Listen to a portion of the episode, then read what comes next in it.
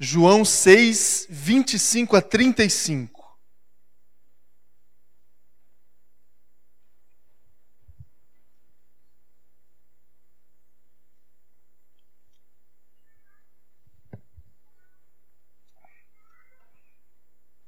Todos encontraram aí?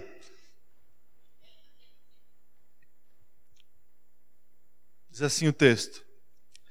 Quando encontraram do outro lado do mar, perguntaram-lhe, mestre, como, quando chegaste aqui? Jesus respondeu: A verdade é que vocês estão me procurando, não porque viram os sinais miraculosos, mas porque comeram os pães e ficaram satisfeitos. Não trabalhem pela comida que se estraga, mas pela comida que permanece para a vida eterna, a qual o Filho do Homem lhes dará.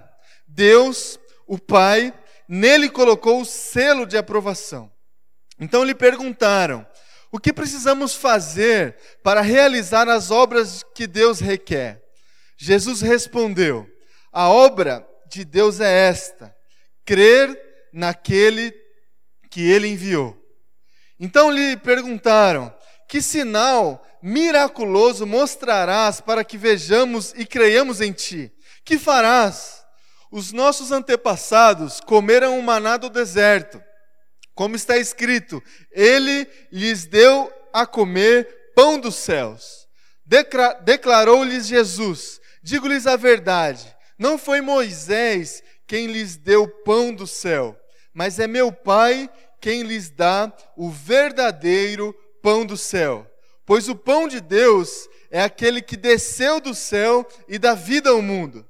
Disseram eles: Senhor, dá-nos sempre desse pão. Então Jesus declarou: Eu sou o pão da vida. Aquele que vem a mim nunca terá fome.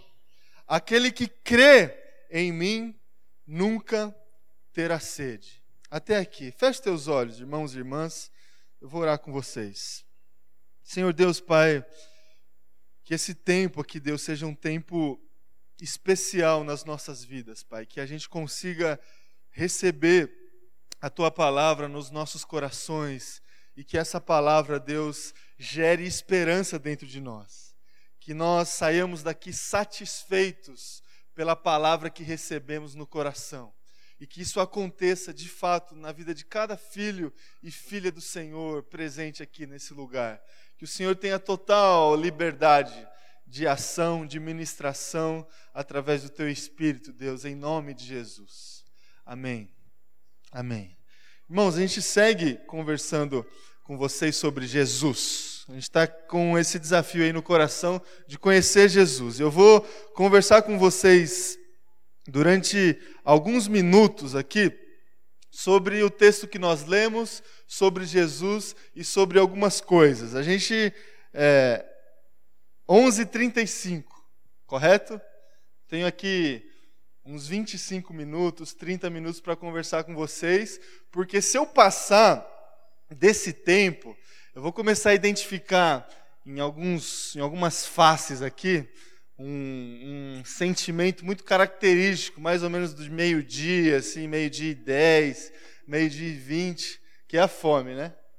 É horrível falar com alguém que está com fome, né? E a gente tem essa dificuldade aqui no culto de manhã, porque às vezes a gente não se organiza legal e o culto passa um pouco do horário e a gente percebe que a gente atrapalhou um pouco aí o almoço, a organização de vocês, porque o nosso culto termina exatamente quando a gente vai almoçar em algum lugar. Falando nisso, irmãos, o que, que vocês vão almoçar hoje? Já está preparado ou não? Quem já preparou o almoço? Levanta a mão. Ninguém. Que beleza, hein? Churrasco. Churrasco é bom. Alguns aqui de vocês vão sair, vão almoçar fora, né? Ou vão para a casa da avó, porque lá já tem a macarronada e o frango assado já pronto, de domingo. A gente tem fome, muita fome, né? E de domingo parece que a gente tem mais fome. A gente não, normalmente eu não tomei café da manhã. E normalmente não tomo, isso é ruim. E aí chega no almoço e, e o negócio fica difícil, né? De, de segurar. Fome, irmãos. Qual que é a tua fome de hoje? O que você quer comer hoje? Churrasco, uma massa, arroz, feijão, batata frita, bife, o que tem, que sobrou de ontem. A pizza que a gente pediu ontem está lá na geladeira, prontinha para ser requentada. Qual que é a tua fome hoje? E agora minha pergunta para você não é a fome que você tem aí de alimento. Qual que é a fome que está aí no teu coração hoje? Porque a gente tem várias fomes, correto? Várias fomes, entre aspas. Fome do consumo, fome de reconhecimento, fome de conquistas profissionais, reconhecimento social. Qual que é a tua fome? A necessidade que você tem que um problema se resolva. Isso é isso que você quer? É isso que você busca? Qual que é a tua fome hoje? Quais são as fomes que fazem parte do dia a dia das pessoas que a gente se relaciona em vários ambientes, aqui na igreja, no ambiente de trabalho, faculdade, escola. O que a gente percebe? Que eu tenho percebido, irmãos, que essas fomes têm crescido no coração das pessoas. Muito. Muito. O nível de necessidade, ansiedade, que tem feito parte do dia a dia das pessoas, dos corações, tem aumentado constantemente. Talvez reflexo do aumento da velocidade da vida. Você concorda comigo? Que a velocidade da vida tem aumentado de uma forma desesperadora. Desesperadora. As coisas acontecendo de uma forma muito rápida. Isso condiciona o nosso coração a esperar que as coisas aconteçam sempre dessa forma, rápida. Isso acaba aqui aumentando as nossas fomes, os buracos do, do nosso coração. Isso tem gerado, irmão e irmã, no coração das pessoas, no nosso coração, algumas características comuns como por exemplo ansiedade. Ansiedade. Uma característica facilmente encontrada no coração das pessoas e no nosso coração. Como nós somos ansiosos? Como nós somos ansiosos? Segunda consequência, ingratidão. Ingratidão. Terceira consequência, insatisfação. Nós nunca estamos satisfeitos nas três faces da vida humana: com aquilo que a gente tem, com aquilo que nós somos e com aquilo que nós fazemos. Dificilmente estamos satisfeitos com tudo isso. E uma outra consequência que essa velocidade da vida, esse, aumento das nossas fomes, gera no nosso coração é o oportunismo. A gente está com fome. Quando o alimento aparece, a gente já quer comer ele todo, não é não? E nem olha para o lado para ver se alguém está precisando. A gente vai lá e. Ansiedade, ingratidão, insatisfação e oportunismo. Vou contar uma história para vocês que você provavelmente já conhece. Êxodo capítulo 16. A história do povo de Israel e o maná no deserto. Se lembram dessa história? Essa história voltou aqui no, no texto que a gente leu. De alguma forma, as, as pessoas resgataram essa história ali na conversa com Jesus. Se lembram da história do povo de Israel, lá em Êxodo capítulo 16, é, um mês e meio depois da libertação deles do cativeiro do Egito. O povo de Israel estava lá, lá cativo dentro do Egito. Deus levanta Moisés para libertar esse povo e para ir até, até atrás da terra prometida, correto?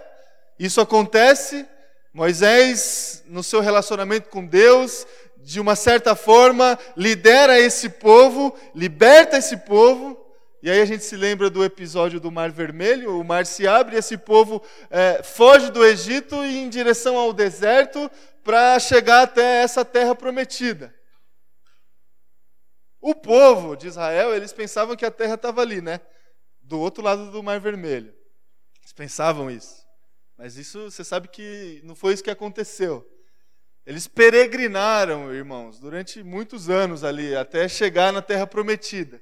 Só que logo no início da peregrinação, a Bíblia conta que um mês e meio depois dessa libertação, eles chegam para Moisés com a seguinte reclamação: Moisés, a gente não tem nada para comer. Aquilo que a gente trouxe de casa, aquilo que a gente colocou nas nossas bolsas, nas nossas malas, já acabou, Moisés. E agora? O que, que a gente vai fazer aqui, Moisés? Não tem nada para comer. E aí eles chegaram com uma ingratidão de tal, a tal ponto, irmãos, que eles chegam para Moisés e falam para Moisés o seguinte: Moisés, era melhor a gente ter ficado lá no Egito, porque lá a gente tinha comida, pelo menos. Aqui nem isso a gente tem. E o que, que acontece, irmãos? Moisés chega para Deus com a reclamação do povo e Deus ele decide alimentar o seu povo enviando diariamente pão e carne para esse povo se alimentar. Correto? Pão de manhã, carne no final do dia. E qual que foi a orientação de Deus para o povo? Diariamente recolham os alimentos suficientes para aquele dia, durante cinco dias. No sexto dia, pode recolher para dois dias, porque no sétimo eu não vou mandar nada. Foi isso que Deus fez. Cinco primeiros dias, recolham o suficiente para aquele dia. No sexto, recolha em dobro. Essa foi a orientação de Deus. E aí a, a, a bagunça ali acalmou, né? Deus resolveu o problema. Só que, irmãos, eu desconfio que tinha já lá naquela época alguns brasileiros ali no meio. Eu já eu desconfio disso. Alguns brasileiros estavam ali no meio do povo de Israel. Porque o que aconteceu? Você conhece a história? A orientação: recolha o suficiente para aquele dia. Só que o povo começou a perceber que estava sobrando alimento, correto? E a gente não vai desperdiçar alimento, né? Eles pensaram, os brasileiros que estavam lá, eles pensaram. Então vamos recolher um pouco mais, porque assim, amanhã a gente não precisa vir aqui trabalhar de novo, recolher de novo. O alimento que a gente recolhe de hoje vai ser suficiente para amanhã. Alguns fizeram isso. E o alimento que eles recolhiam a mais para o outro dia apodrecia. Correto? Apodrecia. Essa é a história que eu gostaria de contar para vocês. Essa história, irmão e irmã, a gente consegue aplicar o comportamento desse povo com algumas dessas características que eu pontuei aqui com vocês da nossa geração. Primeiro, a ansiedade. A gente não tem comida, o povo chegou desesperado diante de Moisés. E aí, Moisés, o que você vai fazer? O que você vai fazer, Moisés? Você tirou a gente do Egito e a gente está aqui sem, sem nada para comer. Desespero, ansiedade no coração. A gente encontra é, essa ansiedade no comportamento do povo de Israel. Segundo, ingratidão.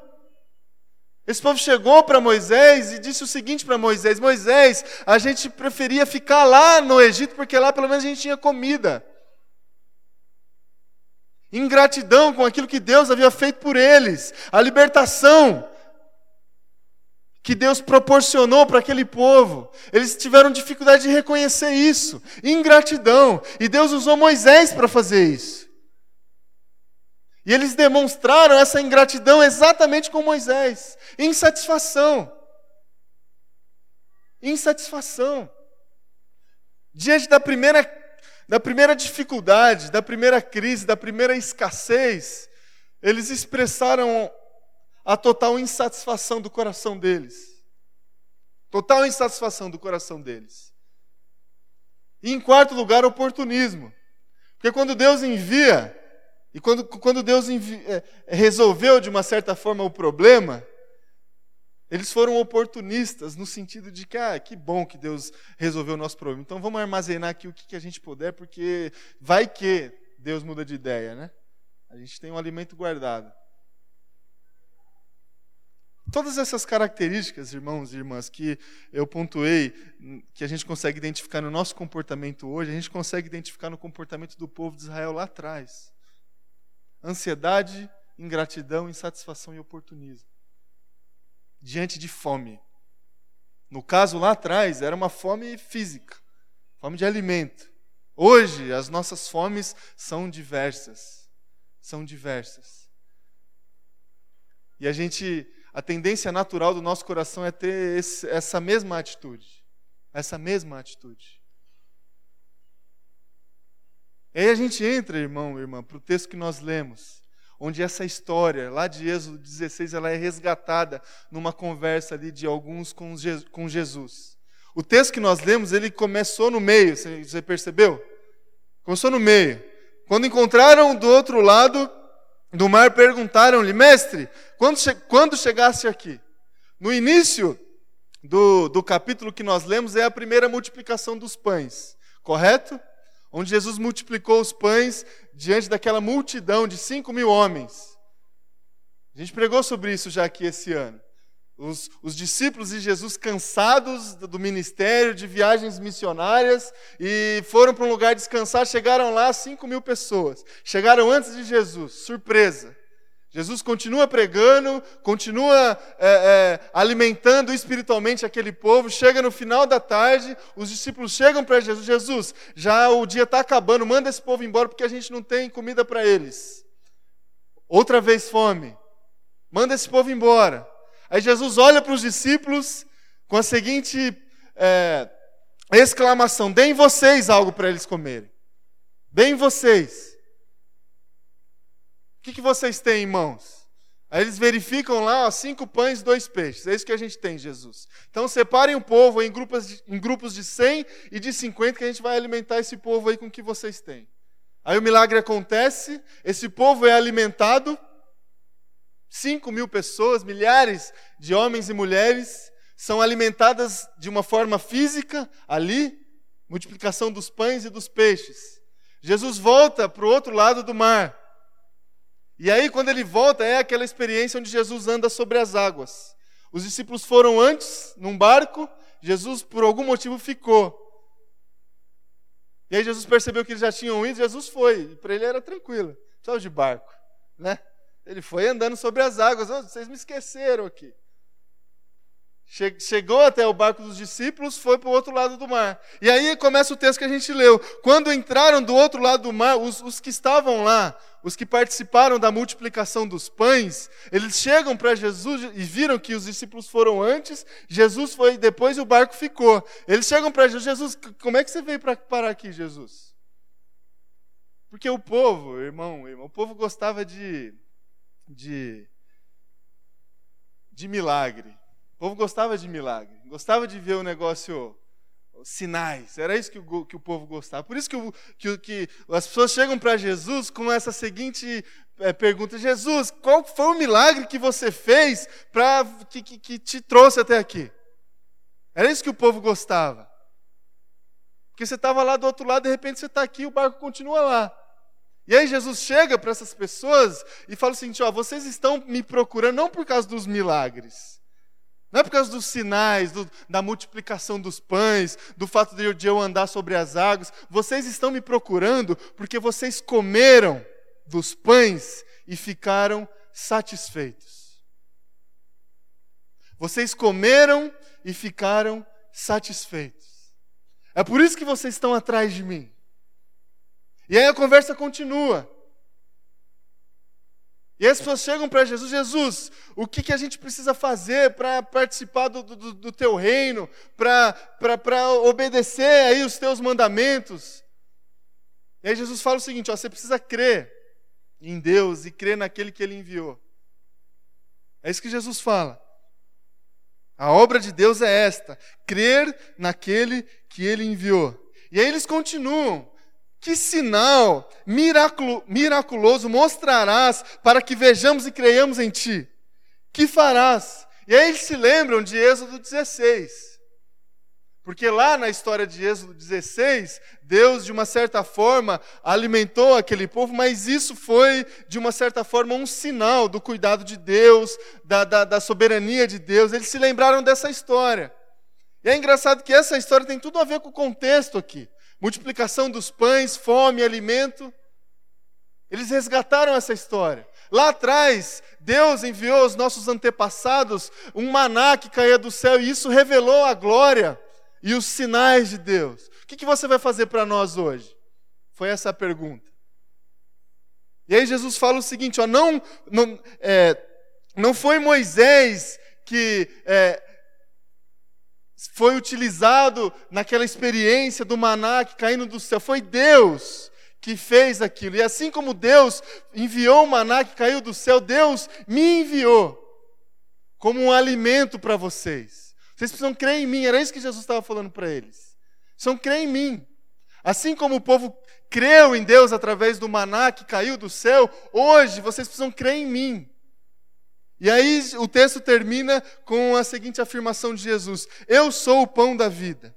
Aquele que vem a mim nunca terá fome. Aquele que crê em mim nunca terá sede. E Jesus termina o texto dessa forma. Jesus, é, irmão e irmã, ele se aproveitando do resgate de algumas pessoas, que algumas pessoas fizeram do texto lá de Êxodo 16. As pessoas resgataram essa história. Jesus aproveitou essa história e fez a seguinte aplicação: assim como Deus alimentou o seu povo lá atrás com um alimento que era derramado todos os dias, e a orientação era: recolha diariamente o alimento suficiente para aquele dia. Assim como Deus fez isso lá atrás, Ele está fazendo isso hoje. Só que o alimento não é mais pão de manhã e carne no final da tarde. O alimento hoje sou eu. Eu sou o pão da vida. Aquele que vem a mim nunca mais vai ter fome. Aquele que crê em mim nunca mais vai ter sede. É nesse contexto que Jesus faz é, uma dessas afirmações do eu sou, né? Eu sou o pão da vida. E o que, que isso significa para nós hoje, irmão irmã? O que, que essa afirmação pode mexer com a nossa fé, com a nossa vida cristã, com o seu dia a dia? O que, que isso significa? A gente saber que Jesus é o pão da vida. Aí eu volto no início da nossa conversa para as nossas fomes. As nossas fomes.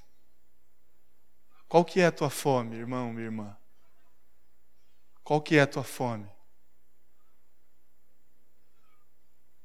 Qual é a ansiedade do seu coração hoje? Qual que é o motivo da sua ingratidão? Qual que é o motivo da sua insatisfação? E o que, que se aparecer diante de você, você não pensa duas vezes para pegar? Qual que é a tua fome? Seja ela qual for, irmão irmã, seja ela qual for, o alimento para ela é Jesus Cristo. É Jesus Cristo. É Jesus Cristo.